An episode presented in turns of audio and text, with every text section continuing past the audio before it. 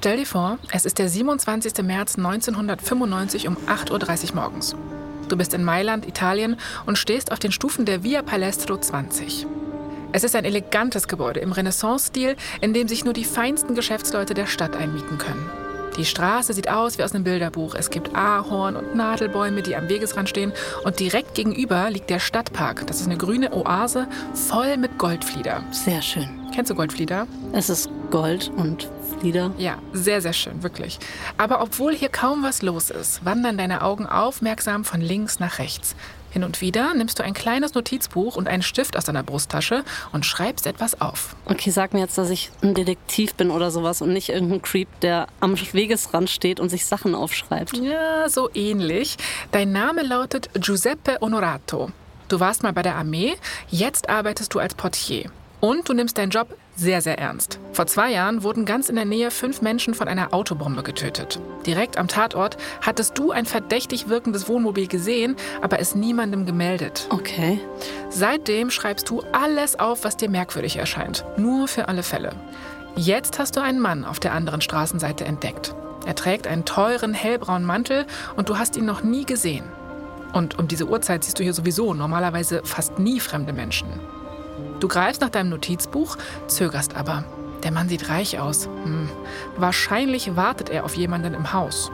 Du ignorierst ihn also und beobachtest weiter die Straße. Und dann siehst du es. Ein grünes Auto parkt auf der gegenüberliegenden Straßenseite. Du bekommst sofort Gänsehaut. Du hast noch nie ein so schlecht geparktes Auto gesehen. Das ist definitiv was fürs Notizbuch. Echt oder was? Ich meine, du kannst in jede deutsche Stadt gehen und siehst sehr schlecht geparkte Autos. Ist so. Du machst also gerade einen neuen Eintrag, als plötzlich Buongiorno. Ah, es ist Maurizio Gucci. Oh, okay. Ah, Du entspannst dich sofort. Maurizio kommt jeden Morgen genau zur gleichen Zeit um 8.35 Uhr. Dieser Mann ist die Routine in Person. Das sieht man allein schon daran, dass er jeden Tag von Kopf bis Fuß nur Gucci trägt. Ja, das ist wahrscheinlich die Berufskrankheit. Ja, und jeden Tag sprintet er die Stufen mit so einem jugendlichen Elan rauf, dem man einem 46-Jährigen gar nicht mehr zutrauen würde. Einige der anderen MieterInnen lästern über ihn, über seine hässliche Scheidung und die gerichtlichen Auseinandersetzungen mit seiner berühmten Familie. Aber du, du magst ihn. Weil er ist immer freundlich, immer pünktlich, halt die Routine in Person. Man kann die Uhr nach ihm stellen. Also steckst du das Notizbuch wieder in deine Tasche und erwiderst den Gruß. Buongiorno. Sehr schön. Während er dir also beschwingt entgegenkommt, greifst du zur Türklinke. Als du ihm die Tür öffnest, huscht dein Blick zurück zur Straße. Der Mann im hellbraunen Mantel ist weg. Okay. Maurizio ist fast an der Tür. Zuerst verstehst du gar nicht, was du da hörst. Deine Augen sind auf Mauritius Mantel gerichtet und du denkst, hä, warum flattert er, wenn es gar keinen Wind gibt? Aber dann stürzt Maurizio und du siehst den Mann im hellbraunen Mantel direkt hinter ihm stehen. What? Er hält den Finger noch am Abzug, sein Haar ist voll gewellt und nach hinten gegelt. Du bemerkst jedes kleine Detail, während er die Pistole auf dich richtet Na, und schießt. Eine gefühlte Ewigkeit liegst du am Boden. Maurizio, der neben dir liegt, atmet nicht mehr. In der Ferne hörst du, wie ein Auto zurücksetzt und mit quietschenden Reifen davonrast. Du siehst, wie dem Blut auf die Straße läuft. In der Ferne hörst du schon die Sirenen und du wirst überleben. Im Kopf gehst du jedes einzelne Detail durch, an das du dich erinnern kannst. Der genaue Grünton des Autos, der Schnitt des Mantels, den der Mann getragen hat und seine perfekten Fingernägel. Du weißt, dieser Mord wird Mailand bis ins Mark erschüttern. Und du wirst deine Stadt nicht nochmal im Stich lassen. Du wirst über jedes einzelne Detail berichten. Du wirst ihnen helfen, den Mörder von Maurizio Gucci zu finden. Wenn es nach dir geht, wird sich dieses Mal niemand fragen müssen, wer der Täter ist. Die Frage wird lauten, warum musste Gucci sterben?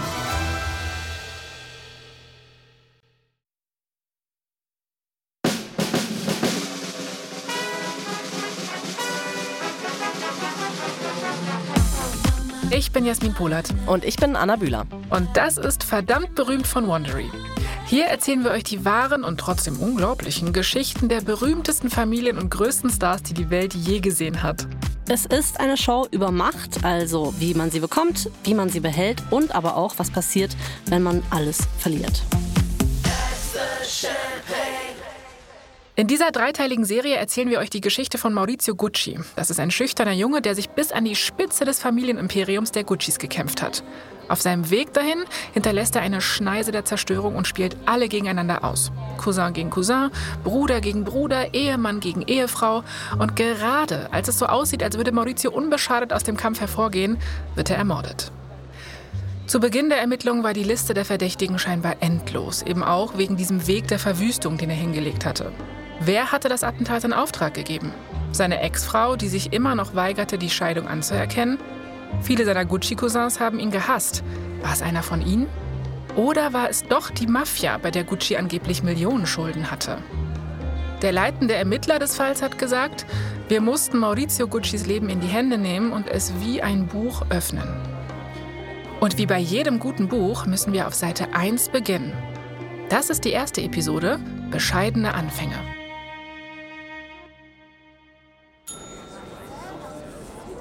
Es ist 1899. Wir befinden uns im Londoner Savoy Hotel, dem ersten Luxushotel der Stadt.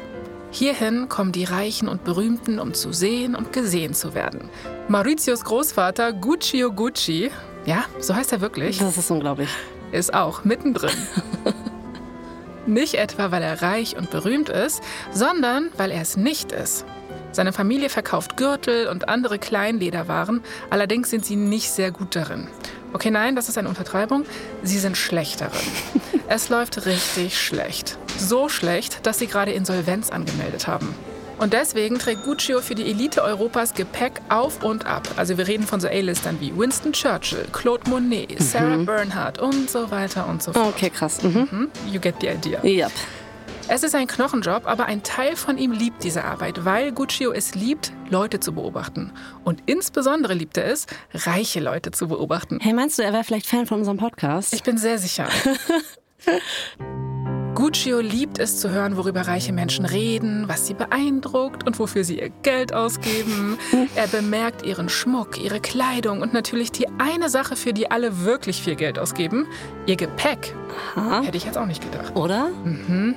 Die Koffer sind unheimlich schwer und bestehen aus ganz weichem Leder. So super hochwertig. Mhm. Und als Guccio die Nachmittag um Nachmittag auf die Gästezimmer trägt und morgen für morgen wieder rausschleppt, kommt ihm eine Idee. Aha. Mit Leder kennt Guccio sich aus. Er weiß ziemlich sicher, aus welchen italienischen Werkstätten das Leder dieser Koffer stammt. Vielleicht hat seine Familie das alles falsch gemacht. Vielleicht sollten sie Waren verkaufen, die viel größer sind als ein Gürtel, und zwar an Menschen mit viel mehr Geld. Einige Jahre später zieht Guccio zurück nach Florenz, um seine Vision umzusetzen. Er gibt all seine Ersparnisse aus, um ein Gepäckgeschäft zu eröffnen. Und es stellt sich heraus, dass er recht hatte.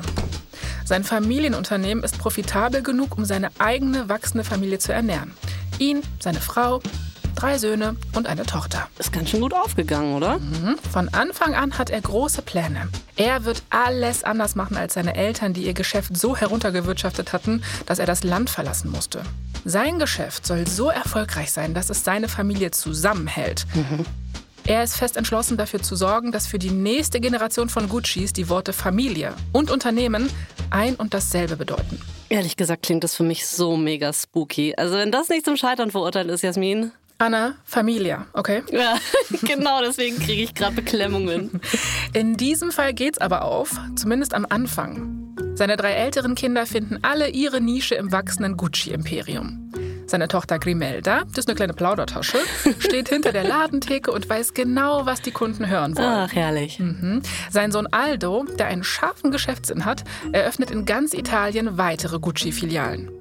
Sein Sohn Vasco, der nicht ganz so clever ist wie Aldo, mhm. leitet die Produktion. Vielleicht ist er auch gut im Sport oder so, ja, wenn er nicht das Smarte ist. Es hat auf jeden Fall jeder da so seinen Platz. Aber Guccio hat noch einen weiteren Sohn, Rodolfo. Und hier beginnt unsere Geschichte wirklich. Okay. Rodolfo wird nämlich eines Tages einen kleinen Sohn namens Maurizio haben. Und wer verstehen möchte, wer Maurizio ist oder warum er ermordet wurde, muss zuerst Rodolfo verstehen. Wie findest du eigentlich bisher meinen Approach an die italienischen Namen an? Hey, ehrlich gesagt, ich wollte gerade sagen, wie geil du Rodolfo aussprichst. Ich finde es gut, dass du es jetzt von dir aus ansprichst, weil ich wusste jetzt nicht, ob das ein verletzlicher Punkt ist bei dir oder so, aber ich bin absolut hooked. Besten Dank, ich gebe mir die allergrößte Mühe. Okay, Jasmin, ich fasse mal bis hierhin zusammen, ja? Es gibt den Großvater, der heißt Gucci Gucci. Yes. Der hat einen Sohn, der heißt Rodolfo Gucci. Mhm. Und Rodolfo kriegt irgendwann mal ein Kind und das ist dann Maurizio Gucci. Wow, bravo. Dankeschön. Anna. Grazie. So ist es. Zu diesem Zeitpunkt ist es also eine Selbstverständlichkeit, dass jeder in das Familienunternehmen einsteigt. Rodolfos ältere Brüder haben schon ihre eigenen Kinder. Und jedes Mal, wenn ein neuer Enkel geboren wird, sagt Guccio dasselbe. Lass ihn an einem Stück Leder riechen, denn das ist der Geruch seiner Zukunft. Gott, das ist irgendwie creepy, aber ja. Aber Rodolfo mag den Geruch von Leder nicht. Er hat zwar den Gucci-Instinkt für Stil und dieses Bewusstsein für Eleganz geerbt, aber diese Eigenschaften führen ihn in eine ganz andere Richtung. Als Jugendlicher bringt er endlich den Mut auf, seinem Vater zu sagen, Papa, ich bin kein Verkäufer. Ich will Schauspieler werden. Nein, oh Rodolfo, wir haben was gemeinsam. Ich wollte auch immer Schauspielerin werden früher. Aber meine Eltern haben dann gesagt, ja, äh, kannst du ruhig machen, weil bei uns gibt es eh kein Geschäft zu vererben. Also mach, was du willst. Wolltest du wirklich auch Schauspielerin werden? Oh, ich auch. Echt? Ja, wir sind so, ja. Guck, und jetzt sitzen wir hier. was ist aus uns geworden? Ja. Tja, leider ist sein Vater nicht so verständnisvoll wie unsere Eltern, Anna. Guccio schreit Rodolfo an und das muss ungefähr so geklungen haben. Das ist verrückt. Das Filmgeschäft ist voller Verrückter. Du wirst irgendwann wieder zurück zu mir angekrochen kommen. Und als das Schreien nicht funktioniert, tut Guccio einfach so, als hätte sein Sohn nie etwas gesagt und stellt ihn als Lieferjungen ein. Oh Gott. Mhm. Aber dieser Plan geht ganz schnell nach hinten los. Ja, gut, andererseits denke ich mir, irgendwie fast alle guten SchauspielerInnen hatten doch mal irgendeinen Crap-Nebenjob, oder? Auch wieder wahr, absolut. Das Ding ist aber, Rodolfo ist wirklich ein geborener Schauspieler. Der bewegt sich mit Anmut und hat dieses sensible, ausdrucksstarke Gesicht, was SchauspielerInnen brauchen. Ne? Eines Tages, als er 17 ist, liefert er ein Paket in eine Hotellobby, als ein Filmregisseur ihn bemerkt und ihn bittet, einen Screentest zu machen. Natürlich. Passiert aber auch nur in solchen Geschichten, ganz ehrlich. Habe ich auch das Gefühl, aber da passiert es. Sofort gibt er Rodolfo eine Rolle in seinem nächsten Film, Rotaille. Das hat mir auch erstmal nichts gesagt, aber das ist anscheinend ein Stummfilmmeisterwerk. Rodolfo wird also quasi zum Charlie Chaplin von Italien. Das Gepäckbusiness ist vielleicht der Traum seines Vaters, aber es ist nicht Rodolfos Traum. Die Filmindustrie gibt Rodolfo alles, was er sich je gewünscht hat. Er verdient gutes Geld, ist kreativ erfüllt. Eines Tages trifft er am Set eine free-spirited, energiegeladene blonde Frau namens Alessandra. Es läuft sehr, sehr gut für Rodolfo, muss man sagen. So Ne? ist es. Die beiden verlieben sich sofort ineinander. Na klar. Sie heiraten 1944 in Venedig. Rodolfo schafft es irgendwie, das gesamte Hochzeitswochenende von Anfang bis Ende zu filmen. Von der romantischen Gondelfahrt im Kanal zum Jawort am Altar bis hin zum Hochzeitsdinner lässt sich das Paar auf Schritt und Tritt von Kameras verfolgen. Sie sind eigentlich sowas wie ähm, die allerersten Geissens oder so oder Osborns, weißt du, so Reality-Stars. Allerdings ist das Rodolfos letzter großer Auftritt. Seine Zeit im Rampenlicht ist vorbei. Stummfilme werden vom Tonfilm abgelöst und das italienische Kino verändert sich. Auf einmal gibt es nämlich den Neorealismus und die Filme werden ernster. Und Rodolfo, der ist ein Comedy-Talent und das ist einfach nicht mehr so gefragt. 1948 bekommen Rodolfo und Alessandra dann einen Sohn und das ist genau Maurizio. Rodolfo hat jetzt also eine Familie zu ernähren und als er sieht, dass seine Schauspielkarriere vorbei ist, muss er zugeben, dass er genau das machen muss, womit sein Vater vor Jahren gedroht hatte.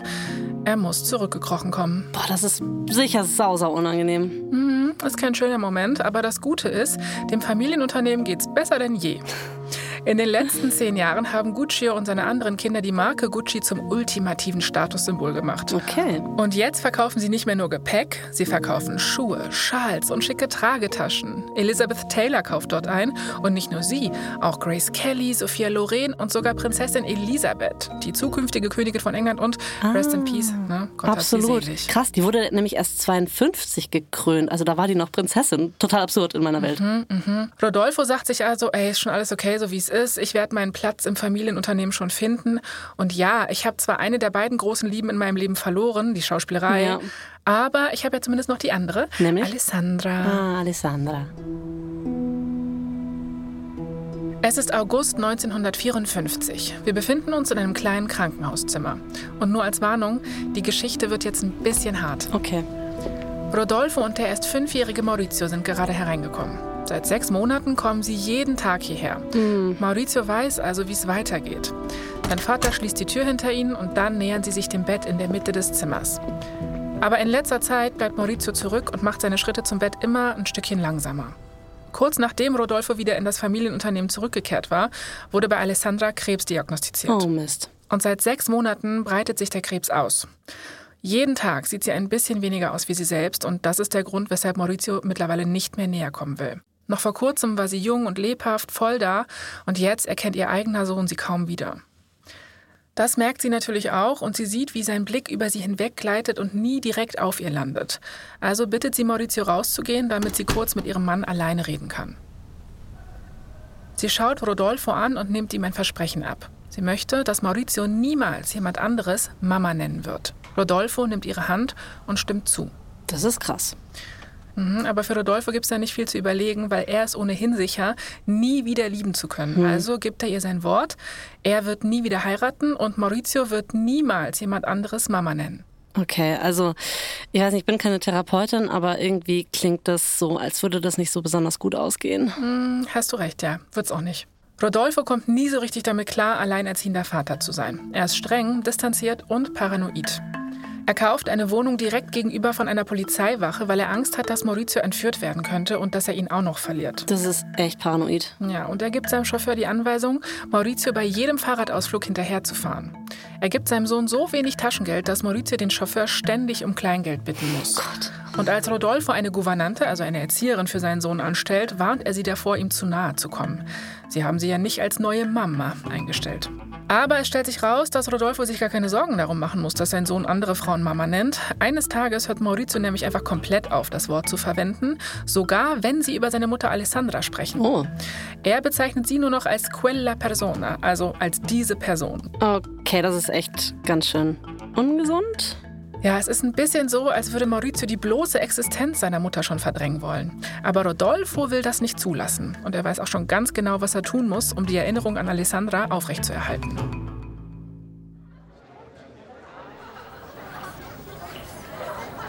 Es ist 1958 und eine Reihe neun- und zehnjähriger Jungen tuscheln und bewerfen sich gegenseitig mit Popcorn. Aha, wir sind im Kino. Ja, Rodolfo hat nämlich ein ganzes Kino gemietet und Mauritius gesamte Klasse zu einer Sondervorführung eingeladen. Alle rutschen nervös auf ihren Sitzen hin und her. Ah, was werden sie sehen? Vielleicht Herkules? Der ist ja gerade neu rausgekommen. Das ist der mit Steve Reeves, der spielt den Herkules. Okay, noch nie gehört. Ja, ist eine ganz alte Version. der Raum wird dunkel. Die Vorhänge öffnen sich, alle Augen richten sich auf die Leinwand. Ein Titel erscheint. Il cinema nella mia vita, also der Film meines Lebens. Dann erscheint Alessandra in jugendlicher Schönheit. Oh, oh, also warte mal. Rodolfo zeigt den Kindern einen Film, in dem irgendwie seine Frau mitgespielt hat? Das wäre wahrscheinlich noch ein bisschen normaler. Nein, er zeigt einen neuen Film, etwas Eigenes. Er hat nämlich Ausschnitte aus ihren Stummfilmen, Aufnahmen von ihrer Hochzeit und andere private Aufnahmen aneinander geschnitten und daraus eine richtige abendfüllende Produktion gebastelt. What? Ja, für Rodolfo sind in diesem Moment die beiden großen Lieben seines Lebens wieder vereint. Film und Alessandra. Boah, okay, das muss erstmal in den Kopf rein. Also, ähm, ich verstehe irgendwie so die Herangehensweise. Es ist irgendwie so ein bisschen süß, aber für meinen Geschmack extrem too much. Ja, das ist halt echt so ein Mann, der gerade trauert wahrscheinlich. Ne? Ja, der nie aufhört zu trauern und das dann auf 9- und 10-Jährige abwälzt, aber Ja, krass. genau, genau. Du besprichst es auch schon an, es geht nämlich komplett am Ziel vorbei.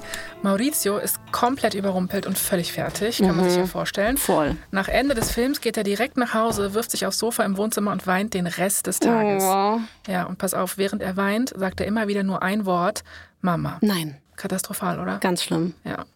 Sein Vater tröstet ihn noch nicht mal. Tatsächlich verbringt Rodolfo den Rest seines Lebens damit, an seinem Film von Alessandra zu basteln.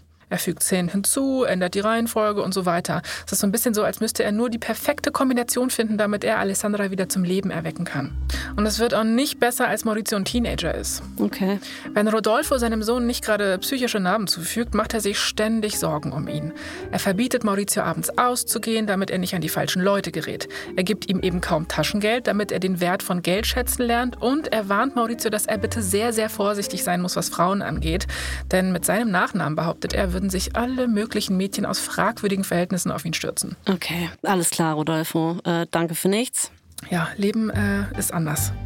1970 ist Maurizio 22 Jahre alt. Und er ist jetzt zwar erwachsen, aber so richtig Selbstbewusstsein hat er immer noch nicht. Hm, wonder why. Voll, so, warum? Ja, hm. Er ist sanft und schüchtern und bleibt bei den Familientreffen der Guccis im Hintergrund. Er ist also nicht laut und rechthaberisch, wie mhm. zum Beispiel die Söhne seines Onkels Aldo, die als die Erben des Familienunternehmens gehandelt werden. Okay. Aber Maurizio ist kurz davor, jemanden kennenzulernen, der all das ändern wird. Jemand, der ihm das Selbstvertrauen geben wird, das er braucht, um das Gucci Game of Thrones zu spielen. Okay, wenn wir bei Game of Thrones sind, dann denke ich daran, dass diese Serie ein schlechtes Ende haben wird. Eine sehr schlechte letzte Folge. Jedenfalls wird dieser Boost an neuem Selbstbewusstsein von einer Frau kommen, die einen Background hat, der seinem Vater gar nicht gefällt. Oh oh.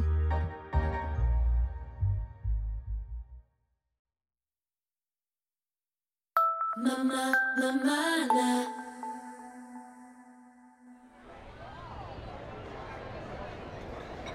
Es ist 1945 und wir sind in Modena, Italien. Silvana Barbieri eilt von Tisch zu Tisch in einem vollen Café, nimmt Bestellungen auf und trägt Teller mit frischer, dampfender Pasta nach draußen. Mm. Nach außen hin lächelt sie, aber innerlich hasst sie diesen Job zutiefst. Obwohl sie erst 17 ist, sieht sie ihr Leben schon an sich vorbeiziehen. Sie hat keine richtige Ausbildung, sie hat kein Geld, sie arbeitet im Café ihrer Familie als Kellnerin. Und aller Wahrscheinlichkeit nach wird sie für immer in dieser kleinen Provinzstadt festsitzen. Und glaub mir mal, sie träumt von einem anderen Leben. Mhm. Das Café liegt direkt an der Hauptstraße und ist damit ein Hotspot für wohlhabende Reisende. Sie fahren in ihren Alfa Romeos und Maseratis vor und tragen die neueste Fashion von Bulgari bis Ferragamo. Ja, oder Gucci vielleicht auch? Und Gucci, na claro. Silvana will unbedingt dazugehören. Es geht ihr dabei auch nicht wirklich ums Geld, sondern um all die Möglichkeiten, die Geld kaufen kann. Sie will in eine Großstadt ziehen und die Welt sehen. Sie möchte in Restaurants essen, die nicht ihrer eigenen Familie gehören. Und sie möchte wissen, wie es sich anfühlt, wenn andere sie bedienen. Mhm. Silvana stellt ein paar Teller mit Pasta an Tisch Nummer 4 ab, nimmt ihren Block heraus und geht zu Tisch Nummer 10. Dort sitzt ein Mann, der sehr gut aussieht. Er schaut von seiner Speisekarte hoch und lächelt. Buonasera sagte er. Uh, mir läuft ja richtig kalt den Rücken runter gerade. Ja, ich stelle mir das Gespräch ungefähr so vor. Silvana wird so ein bisschen rot und starrt auf ihren Block und sagt so: Wissen Sie, was Sie möchten? Er klappt die Speisekarte zu und schaut ihr direkt in die Augen. Oh Gott. Warte, okay, warte, warte, warte. Es kommt. Steht ein Date mit dir auf der Tageskarte? Oh, und ciao, schöner Mann. Okay, wir wissen jetzt nicht, ob er das genau so gesagt hat. Das kam jetzt von mir, ne? Aber vielleicht. ja. Sicher ist, er bittet Silvana um ein Date. Sein Name ist Fernando Reggiani und er besitzt ein gut laufendes Speditionsunternehmen. Und für den Fall, dass er dir noch nicht unangenehm genug war, Fernando ist verheiratet. Natürlich. Ich hoffe, er hat nicht so heimlich seinen Ring irgendwie abgenommen und in die Hosentasche gesteckt, aber was sagt Silvana? Sie sagt nee. Zumindest beim ersten Mal, als er fragt. Aber im Laufe des nächsten Jahres taucht er immer wieder im Restaurant auf, weil Silvana ist ihm offenbar im Gedächtnis geblieben. Jedes Mal, wenn er von Mailand nach Rom oder von Rom nach Mailand reist, kommt er im Restaurant vorbei. Und jedes Mal, wenn er sie um ein Date bittet, errötet Silvana noch ein bisschen mehr. Stell ich mir so vor. Ihr Leben erscheint hier immer noch wie eine Sackgasse und Fernando sieht immer noch sehr, sehr gut aus. Okay, das ist also ein Reiz da. Mhm, also sagt sie irgendwann ja und stimmt einem Date zu. Na also. Silvana redet sich ein, dass sie mit Fernando an ihrer Seite eine Chance auf ein neues Leben bekommen könnte. Vielleicht holt er sie ja aus ihrer Heimatstadt raus und bringt sie hinein in seine Villa. Für Silvana erscheint das gar nicht so abwegig, denn Fernando und seine Frau waren nie glücklich und sie haben keine Kinder. Aha. Und all das erscheint ihr noch viel weniger abwegig, als Silvana herausfindet, dass sie schwanger ist. Oh, wir haben ein paar Schritte übersprungen. Aber okay. Du, an der Stelle einfach mal, so kommt's. Bisschen vorgespult. ich kann mir vorstellen, dass er nicht so begeistert war. Ja, ungefähr so begeistert wie jeder andere verheiratete Mann, der gerade erfahren hat, dass seine Geliebte ein Baby bekommt. Jo. Ja, ich stelle mir vor, dass er so war von wegen, äh, ich hoffe, du weißt, dass das nichts ändert. Was jetzt nicht die Reaktion ist, die Silvana erwartet hat. Sie ist am Boden zerstört. Sie sitzt immer noch in ihrer Kleinstadt fest und jetzt ist sie auch noch in einer Kleinstadt schwanger und allein. Natürlich verurteilt sie niemand und alle sind super hilfsbereit, kennt man ja von streng katholischen Ländern aus den 40ern. Ne? Absolut, es war genau so. Und als wäre das noch nicht demütigend genug, kommt es jetzt noch schlimmer für sie. Als Silvana 1948 das Kind zur Welt bringt, weigert sich Fernando der kleinen Patricia seinen Nachnamen zu geben. Das ist aber nicht nett von ihm. Nee, genau. Jedenfalls, Patricia hat keinerlei Ansprüche auf Fernandos Vermögen und das ist eine Menge Speditionsschotter, der da zusammengekommen ist. Aber Silvana gibt nicht auf. Sie kämpft für das, was sie will und für das, was ihre Tochter verdient. Sie folgt Fernando nach Mailand und findet eine heruntergekommene Wohnung im Industrieviertel. Und sie bleibt Fernandos Geliebte für weitere zwölf Nee. Jahre. Nein, oh Mann, Silvana, hör auf. Bitte, bitte mach es. Aber ich meine, wir können halt auch leider nicht zurückreisen. Aber zwölf Jahre. Es ist so verdammt lang. Kannst du das bitte vorstellen?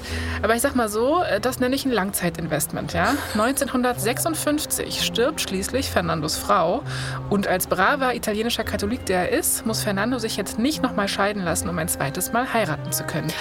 Yay. Ja, okay, ähm, ab hier wird's dann eine fette Love Story, hoffe ich. Ja, also jetzt nicht von Disney oder so, aber was soll's du? Wir nehmen, was wir kriegen können. Nach einer angemessenen Trauerzeit geben sich Fernando und Silvana endlich das Ja-Wort. Und so wird Silvana dann doch noch Signora Reggiani. Silvana und Patricia ziehen aus ihrer kleinen Wohnung zu Fernando in seine Luxusvilla in einem der wohlhabendsten Viertel in Mailand. Silvana hat jetzt alles, was sie sich jemals gewünscht hat. Ein Leben in der Großstadt und einen neuen Nachnamen. Und ihre Tochter lebt endlich mit ihrem Vater unter einem Dach. Aber Silvana und die junge Patricia werden bald erfahren, dass es in der italienischen Oberschicht Reiche und Reiche gibt. Also, sehr reiche. Richtig. Und nur weil sie Geld haben, bedeutet das nicht automatisch, dass man sie respektiert. Stell dir folgende Szene vor. Die 14-jährige Patricia macht sich für den ersten Tag an ihrer neuen Schule fertig. Jetzt, wo sie in einer schicken Villa lebt, schicken sie ihre Eltern auch auf eine entsprechend schicke Privatschule. Das Collegio delle Fanciulle ist die Schule für die Töchter der italienischen Oberschicht. All diese adretten, märchenhaften Mädchen, die Patricia bisher nur aus der Ferne gesehen hat, könnten jetzt ihre Freundinnen werden. Ah, sie fühlt sich, als wäre sie wirklich in ein Märchen hineingestolpert. Ja, ganz ehrlich, das fühlt sich gerade für mich so krass nicht nach Märchen an, eher so Vorhölle, ey. Ja, so kann man es natürlich auch nennen. Und wir haben keine Details zu ihrem ersten Schultag. Ja? Aber ich stelle mir vor, dass Patricia vor ihrem Schlafzimmerspiegel ein krasses Outfit nach dem anderen anprobiert. Also sie hat schon immer leuchtende Farben, luxuriöse Stoffe und Goldschmuck geliebt. Aber jetzt verwöhnt Papa Fernando sie wirklich mit Geschenken ohne Ende. Ich stelle mir also vor, wie sie sich schwere goldene Ohrringe ansteckt und diesen Look mit ihrer neuesten Jacke, einem weißen Nerzmantel, abrundet. Es ist wie immer luxuriös und etwas over the top. Sie nickt ihrem Spiegelbild zufrieden zu und verlässt das Zimmer. Bei ihrem ersten Auftritt in der Aula ihrer neuen Schule hält sie den Kopf hoch. Sie weiß, sie sieht gut aus. Und dann ruft eine Klassenkameradin: Schöner Pelz, ist der echt? Patricia lächelt reflexartig und bringt ein zaghaftes Ja heraus. Die Klassenkameradin nur so: Echt? Dann bist wohl doch nur du diejenige, die den billig aussehen lässt. Boah, ich sag's ja, es ist Vorhölle. Patricias Gesicht wird kreidebleich. Sie schaut in die Menge. Alle anderen Mädchen tragen konservative Ensembles aus Röcken und Blazern, ja? Also keine von ihnen trägt Schmuck. Sie hat komplett daneben gegriffen. Scheiße. Ja. Die Mädchen lachen weiter und als sie an ihr vorbeigehen, dreht sich eine um und ruft: Unsere Eltern haben uns alles über dich und deine Mutter erzählt. Mega Bully. Aber echt.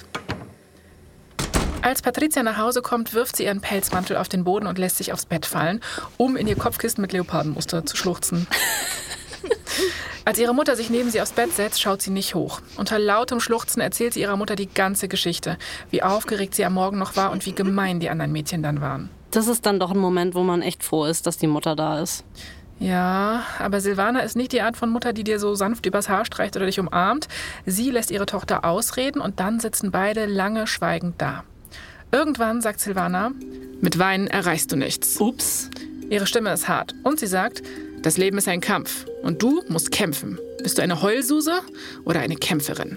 Oh Gott, Man oder Maus oder was? Also, ich dachte jetzt echt, dass die Mitschülerinnen schon das Schlimmste sind, aber ich kannte Frau Reggiani noch nicht. Ja, willkommen in der Familie, kann man dazu nur sagen. Silvana hält Patricia denselben Vortrag, den sie ihr schon tausendmal gehalten hat, seit sie bei Fernando eingezogen sind. Und der geht so. Ich habe uns bis hierhin gebracht. Jetzt liegt es an dir, die nächste Stufe zu erreichen. Du musst alles geben, um dich mit diesen Mädchen anzufreunden und ihre Brüder kennenzulernen. Ich musste hart arbeiten, um reich zu heiraten. Aber du, du bekommst das alles im Prinzip auf dem Silbertablett serviert. Und jetzt weinst du hier wie ein Baby. Das ist wirklich wahrscheinlich die schlechteste Motivationsrede, die ich je gehört habe. Ja, Patricia fühlt sich dementsprechend schlecht. Weder in der Schule noch zu Hause wird sie jemals gut genug sein, aber sie nickt. Lektion gelernt, sie wird ihre Gefühle von nun an verbergen. Sie wischt sich die Tränen weg und sagt, ja Mama, ich werde mich mehr anstrengen. Du wirst mich nicht mehr weinen sehen. Es ist der 23. November 1970. Patricia lebt seit sieben Jahren in der High Society der Stadt. Sie hat zwar keine Herzen im Sturm erobert, aber die meisten ihrer Mitschülerinnen haben sich irgendwann an sie gewöhnt. Sie ist lustig, selbstbewusst und ein bisschen wild. Man würde sie jetzt vielleicht nicht in den Country Club einladen ne? oder irgendwie auf einen krassen Ball. Irgendwo, wo sie sich daneben benehmen kann. Genau. Aber auf jeden Fall auf eine Nacht im Club, also in der Disco. Ja. Da kann sie hin. Kann sie nichts kaputt machen. So ist es. An diesem Abend allerdings hat das Universum offenbar ein paar Sachen verwechselt und Patricia ist auf der Debütantinnenfeier ihrer Nachbarin Vittoria zu Gast. Sie langweilt sich zu Tode und unterdrückt ein Gähnen. Ihre Mutter hat darauf bestanden, dass sie hingeht und ihr gesagt, denk doch mal an all die ledigen jungen Männer, die du dort treffen wirst. Du musst dahin, Patricia. Patricia checkt dauernd die Zeit. Sie bleibt noch höchstens 20 Minuten, sagt sie sich. Ihre Augen wandern über die weißen Plüschteppiche und die unendlich große Ledercouch. Die meisten anderen Gäste passen nahtlos ins Ambiente. Sie tragen Seide und Kaschmir in neutralen Farben. Patricia hingegen sorgt mit ihren Outfits noch immer für Aufmerksamkeit. Ich will wissen, was sie anhat. Pass auf, heute Abend trägt sie ein enges rotes Kleid und extrem hohe Absätze. Ihre Augen sind mit schwarzem Kajal umrandet und auf den Wimpern trägt sie mindestens eine halbe Tube Mascara. Mindestens. Mindestens. Nicht wenige Männer auf der Party sehen immer mal wieder zu ihr rüber. Insbesondere einer von ihnen beobachtet sie schon seitdem sie durch die Tür reingekommen ist. Patricia schnappt sich ihre Nachbarin Vittoria und sagt ungefähr sowas wie: Psst, wer ist der Typ da drüben? Vittoria folgt ihrem Blick. Das weißt du nicht?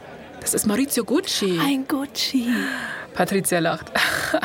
Ein Gucci? Oh Gott, meine Mutter wäre begeistert. Sie mustert ihn genauer. Er ist groß und schlaksig und trotz allem, wofür sein Nachname bekannt ist, sitzt sein Anzug ironischerweise extrem schlecht. Echt? Ja, sein überlanger Pony fällt ihm immer wieder in die Augen. Oh. Wenn das passiert, wischt er die Haare weg, als wären sie so Spinnweben, in die er gerade gelaufen ist. Sie wendet sich wieder Vittoria zu. Und sie sagt sowas wie, zu schade. Ich date nur erwachsene Männer. Aber beobachtet ihr mich immer noch? Vittoria hebt ihre Augenbrauen. Ja? Und er kommt jetzt hierher. Mit zwei Gläsern Punsch in der Hand kommt Maurizio vor Patricia zum Stehen. Er wird schon rot, als er nur den Mund aufmacht und sagt, Entschuldigung, aber hat dir schon mal jemand gesagt, dass du genauso aussiehst wie Elizabeth Taylor? Ja, okay. Patricia nimmt ihm ein Glas ab. Viele, viele Male, antwortet sie cool. Aber ich kann dir versichern, ich bin viel, viel besser. Irgendwie habe ich die Hoffnung, dass die Dating-Dialoge in dieser Folge oder in der Staffel noch ein bisschen besser werden. Ja, Also- aber ich meine, so war das damals, Anna. Genau sowas. Maurizio ist völlig platt und ist so, wer ist diese Frau? Aber er bemerkt, wie sie zur Uhr schaut und weiß, dass er nicht mehr viel Zeit hat. Also sagt er, äh, vielleicht kann ich dich besser kennenlernen, bei einem Abendessen zum Beispiel? Und? Patricia zögert. Sie werden beobachtet und die Berichte über diese Begegnung werden unweigerlich irgendwann ihre Mutter erreichen. Ah, und die will, dass sie einen Mann mit nach Hause bringt. Genau, also zuckt sie mit den Schultern. Klar, okay, sagt sie. Victoria weiß, wo du mich finden kannst. Und dann geht sie zur Tür. Okay, was ich noch nicht ganz verstehe, ist, warum Patricia so reagiert. Also will sie sich irgendwie interessant machen, indem sie sich rar macht, oder hat sie wirklich überhaupt keinen Bock auf Maurizio? Nee, sie hat wirklich kein Interesse an Maurizio tatsächlich. Und Okay. weißt du warum? Weil sie Leute ziemlich schnell einschätzen kann und Maurizio ist ihr zu sanft und schüchtern. Oh. Sie will nicht einfach nur einen reichen Mann, sie will jemanden, der ihr ebenbürtig ist, ne? so auf Augenhöhe Mhm. ihr begegnet. Aber sie weiß auch, dass sie ihn jetzt nicht einfach abblitzen lassen kann, weil dann würde ihre Mutter einfach ausrasten. Ja, ne? klar. Also trifft sie sich ein paar Mal mit ihm. Er ist immer noch extrem awkward und unbeholfen und rührt sein Essen kaum an. Das interpretiert Patricia als Nervosität. Aber während ihre Schulfreundinnen sie ja nie wirklich vergessen lassen, woher sie kommt, hat sie bei Maurizio nie das Gefühl, dass er auf sie herabschaut. Im Gegenteil, in seinen Augen ist sie stark, lustig, selbstbewusst, all das, was er sein möchte. Er scheint sie zu vergöttern. Das hatte sie von jemandem mit seinem sozialen Status nie erwartet. Und während ein Teil von ihr es hasst, wie glücklich sie ihre Mutter damit macht, einen Gucci zu daten, muss sie doch auch zugeben, dass Maurizio sie ziemlich glücklich macht. Aber dann erfährt Patricia ein kleines Detail, das sie an allem zweifeln lässt. Erinnerst du dich noch dran, wie ich meinte, dass Maurizio sein Essen kaum anrührt? Ja, weil du es vor zwei Sekunden gesagt hast. Cool. Sehr gut, dass du noch dabei bist. Patricia erfährt schließlich den wahren Grund dafür. Und zwar ist Maurizio jeden Abend erst mit seinem Vater, bevor er sich zu einem zweiten heimlichen Abendessen mit Patricia danach trifft. Oh. Heißt, er traut sich nicht, seinem Vater zu sagen, dass er jemanden datet. Oh nein. Ey. Als nächstes erzählst du mir, dass er zu Hause so Spider-Man-Bettwäsche hat oder sowas. Oh, wirklich, so wie 80 Prozent aller Männer. Für Patricia kann das zwei Gründe haben und beide sind nicht gut. Entweder sieht Maurizio doch auf sie herab und nimmt die Sache nicht so ernst, wie er vorgibt, oder er meint es ernst, ist aber noch feiger als befürchtet und Patricia verschwendet ihre Zeit komplett mit ihm. Das Schicksal ihrer Beziehung hängt also davon ab, was Maurizio als nächstes tut. Und was er als nächstes tut, ja, das wird alle überraschen. Mama, Mama, Okay, folgende Szene. Wir befinden uns bei einem von Mauritius und Rodolfos gemeinsamen Abendessen. Für gewöhnlich sind die von peinlicher Stille geprägt, weil keinem der beiden etwas einfällt. Aber diesmal reden sie tatsächlich. Nein, sie schreien. Rodolfo brüllt so laut, dass die Adern an seinem Hals hervortreten. Er sagt sowas wie: Ihre Mutter war Kellnerin. Eine Kellnerin und eine geliebte Mätresse. Das meinst du nicht ernst. Das ist genau die Art von Frau, vor der ich dich gewarnt habe. Okay, also jetzt weiß der Vater von seiner Freundin oder wie? Von Patricia? Richtig, bingo. Aber hier nimmt die Geschichte eine Wende. Maurizio schreit zum ersten Mal in seinem Leben Anna zurück. Und er sagt sowas wie: es ist mir egal, wer ihre Mutter ist. Ich liebe sie und nichts, was du sagst, kann daran etwas ändern. Maurizio ist plötzlich wie verwandelt. Rodolfo weiß nicht, wie er reagieren soll, also greift er zur ultimativen Drohung. Wenn Maurizio dieses Mädchen nicht vergisst, sagt er, wird er ihn enterben. Er wird ihn aus seinem Testament streichen. Ist es ihm das wirklich wert? Und was sagt Maurizio dann? Na, pass auf, er sagt, ja, das ist sie. Dann packt er eine Tasche und verlässt das Haus seines Vaters für immer. Wow, okay, also von der ganzen Vorgeschichte hätte ich das jetzt nicht von ihm erwartet. Du, war ein kleiner, war ein kleiner Twist in der Geschichte. Plot-Twist. Maurizio ist selbst davon überrascht, aber Patricia hat halt diesen Effekt auf ihn. Sie gibt ihm das Gefühl, dass er mehr sein kann als einfach nur die Marionette seines Vaters. Maurizio kann sein eigener Mann sein. Ein Mann, der vielleicht auch am Abendessen sich beteiligt und mit ihr isst, so zum Beispiel? Genau. Kurze Zeit später steht er vor Patrizias Haustür und erzählt ihr alles. Er hat jetzt kein Zuhause und kein Geld mehr und vor allem hat er keine Ahnung, wie Patricia reagieren wird. Wird sie ihn immer noch wollen? Was, wenn sein Vater recht hatte und sie nur sein Geld will? Aber Patricia fällt ihm um den Hals. In ihren Augen hat er endlich bewiesen, dass er sie wirklich liebt. Und er wird ein neues Zuhause bekommen. Patricia ist sich sicher, dass ihr Vater ihn gerne aufnehmen wird. Rodolfo möchte Maurizio vielleicht nicht mehr in seiner Familie haben, aber sie möchte ihn gern in ihrer Familie haben. Am 28. Oktober 1972 machen die zwei Turteltauben ernst. Maurizio erwartet Patricia am Altar, zur Abwechslung mal in einem gut sitzenden Anzug. Na, Gott sei Dank, Maurizio. Ja, er hat's geschafft. Auf den Kirchenbänken sitzen 500 Gäste, die die Zeremonie verfolgen. Aber als Patricia näher kommt, im weißen, eng anliegenden Kleid mit so langen Ärmeln und bodenlangem Schleier, sieht sie die Enttäuschung in Mauritius Augen. Ähm, was hat er erwartet? Leoprint oder was? Mhm. so. Nee, darum geht's nicht. Aber er hätte sich gewünscht, dass wenigstens ein Gucci zu seiner Hochzeit kommt. Oh. Ist aber niemand hier. Bis zu diesem Moment war Maurizio nicht so ganz klar, wie weit sein Vater ihren Streit wirklich führen würde. Sein Vater muss also jedem in der Familie ein Ultimatum gestellt haben. Rodolfo oder Maurizio. Und anscheinend haben sich alle für Rodolfo entschieden. Krass. Ja, Patricia sieht ihm an, wie sehr ihn das verletzt. Sie sieht richtig den Schmerz in seinem Gesicht. Was ja nicht so cool ist am Hochzeitstag, ne? Nee. Während der Priester sie durch die Zeremonie führt und sie vor den Augen der Welt zu Signor und Signora Gucci erklärt, trifft Patricia eine Entscheidung. Sie wird für ihren Mann kämpfen. Sie wird dafür sorgen, dass sie nicht nur dem Namen nach Guccis werden. Wenn sie fertig ist, werden sie die Guccis aller Guccis sein. Sag bitte noch einmal Gucci. Alles Gucci. Jetzt muss Patricia nur noch herausfinden, wie. Die Lösung entdeckt Patricia eines Morgens am Frühstückstisch. In der New York Times sieht sie ein Interview mit Mauritius Onkel Aldo. In den letzten zehn Jahren sind sowohl Aldos Vater Guccio als auch sein Bruder Vasco verstorben. Das Unternehmen gehört jetzt je zur Hälfte den beiden verbliebenen Brüdern Aldo und Rodolfo. Warte mal eine Sekunde, da gab es doch noch äh, diese Chatty-Schwester, ähm, die an der Theke stand und Ey. alle immer in Unterhaltungen verwickelt hat. Dir entgeht gar nichts, genau, Ja. Grimelda. Aber Anna, wir stecken immer noch im 20. Jahrhundert, ne? Schwestern haben da nichts zu melden. Ach, keine Frauen, sondern die Männer machen die Geschäfte. Schade an der Stelle. Auf dem Papier gehört Gucci also jetzt Aldo und Rodolfo, aber eben auch nur auf dem Papier. In Wirklichkeit hat Aldo das Sagen. Rodolfo verbringt ja seine Zeit damit, an seinem Alessandra-Meisterwerk rumzuschneiden. Oh, immer noch. Ja, wenn es also um die Frage um Aldos Nachfolger geht, kommen nur Aldos drei Söhne in Frage. Und keiner von ihnen hat sich jetzt jemals besonders hervorgetan, aber weil Aldo alle reale Macht im Unternehmen hat, stehen sie quasi automatisch an nächster Stelle. Aber was krass ist, in diesem Interview mit der New York Times, das Patricia gerade liest, deutet Aldo an, dass er von seinen drei Söhnen enttäuscht ist. Um die Nachfolge für das Unternehmen zu klären, ist er sogar bereit, sich woanders umzusehen. Patricia verschwendet keine Sekunde. Sie ruft Onkel Aldo an und kommt gleich zur Sache. Maurizio will ins Familienunternehmen einsteigen, aber sein Vater lässt ihn nicht. Aldo könnte das ändern und ihn zurück in die Familie bringen. Denk doch daran, wie wertvoll Maurizio sein könnte. Jemand, der ein echter Gucci ist und darüber hinaus ehrgeizig und verlässlich, sagt sie. Und was so im Subtext mitschwingt, das muss sie gar nicht aussprechen, ganz im Gegensatz zu deinen Söhnen. Ah. Aldo versteht sofort, was sie meint, und er sagt, dass er in New York eine freie Stelle hat. Und das ist so eine Stelle, mit der sich jemand wie Maurizio beweisen könnte. Aber er muss sich das erst noch mal durch den Kopf gehen lassen und drüber nachdenken.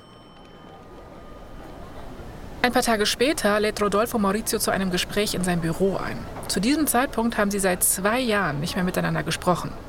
Maurizio ist also dementsprechend nervös. Aber als er ankommt, bekommt er eine richtig herzliche Begrüßung von Rodolfo. Er küsst die Wangen seines Sohnes und fragt sogar, wie es Patricia geht. Er tut so, als hätte es das ganze große Zerwürfnis nie gegeben. Das ist ein bisschen weird.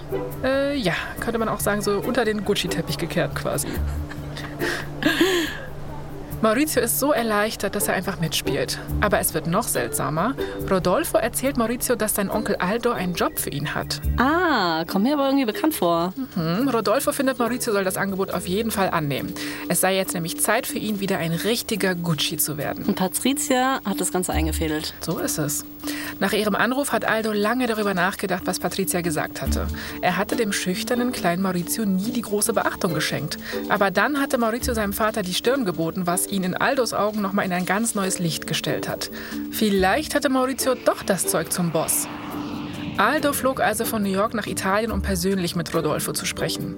Und er hat seinem Bruder sowas gesagt wie: Dir läuft die Zeit davon. Maurizio ist dein einziger Sohn. Er ist dein wahres Vermächtnis. Und zuerst wollte Rodolfo davon nichts hören. Aber Aldo ist dran geblieben und hat sowas gesagt wie: Mit diesem Theater muss jetzt Schluss sein. Und das war jetzt nicht bloß der Appell eines Bruders, das war mehr die Ansage eines Chefs. Also versöhnen sich Rodolfo und Maurizio nach zwei Jahren des Schweigens. Er begrüßt seinen Sohn wieder in der Familie und sagt ihm, er soll seine Koffer packen. Es geht jetzt nach New York. Maurizio kommt aufgeregt nach Hause und will das Patricia erzählen. Und sie tut so, als wäre sie überrascht und würde das alles zum ersten Mal hören. Nein, ist das denn wirklich so? Krass. Aber, ja, aber insgeheim klopft sie sich auf die Schulter. Na klar. Sie hat es geschafft. Sie sind wieder im Spiel. Jetzt muss sie überlegen, wie es weitergeht.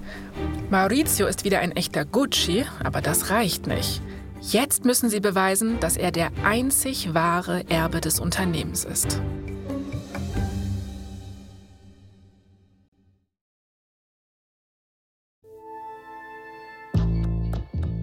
Das war Episode 1 unserer dreiteiligen Serie Mord im Hause Gucci. Bei der Recherche unserer Geschichten nutzen wir viele Quellen, darunter Vanity Fair, The Guardian und The House of Gucci von Sarah Gay Forden.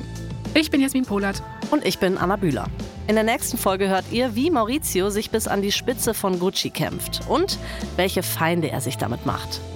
Hier noch ein kurzer Hinweis zu den Szenen in diesem Podcast. In den meisten Fällen wissen wir zwar nicht ganz genau, was gesagt wurde, aber unsere Geschichte basiert auf echten Tatsachen und tiefen Recherchen. Verdammt berühmt ist eine Produktion von Kugel und Niere für Wondery. Jojo Wright hat diese Geschichte geschrieben, bearbeitet wurde sie von Alison Reimer und Kate Young. Iris Schäfer hat die Folge übersetzt, Dennis Kogel hat sie adaptiert. Sprachaufnahme Luca Pipero. Herstellungsleitung Shai Kathetik. Das Sounddesign haben James Morgan und Simone Hundrieser gemacht. Produzentin Kugel und Niere Elisabeth Fee. Für Wondery Producer Patrick Fiener und Tim Kehl. Executive Producer Jessica Redburn und Marshall Louis.